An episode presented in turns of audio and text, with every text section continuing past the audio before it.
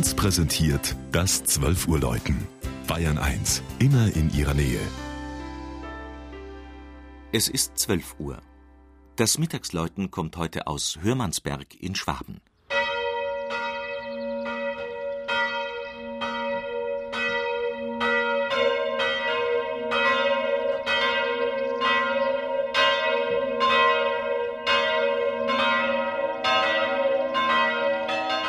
Das 400-Einwohner-Dorf auf einer Anhöhe am Lechrhein wird 1204 erstmals urkundlich erwähnt.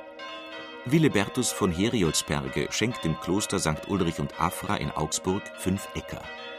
Im 17. und 18. Jahrhundert passieren Postreiter und Postwagen den Ort am Verbindungsweg von Augsburg über Kissing nach München. Die Straße brachte auch immer wieder plündernde Soldaten ins Bauerndorf und damit in seiner langen Geschichte manch schweren Schicksalsschlag.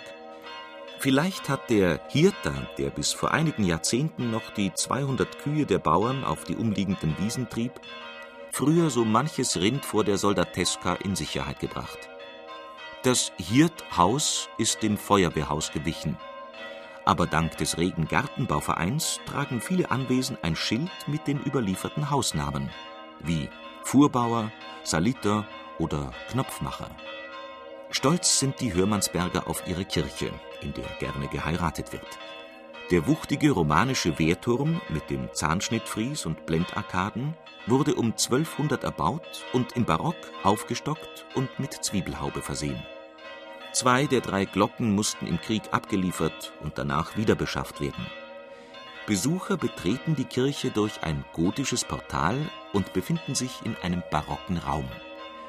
Die festlich schwarz-goldenen Altäre von 1670 erhalten Farbe durch Marmorsäulen mit Weinranken.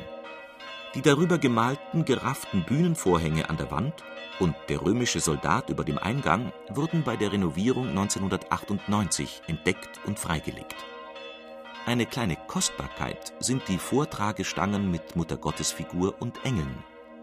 Beim Gottesdienst hat jeder seinen Platz, die Frauen auf den vorderen Bänken, die Männer hinten und auf der Empore und die Kinder im Chor, rechts die Buben, links die Mädchen.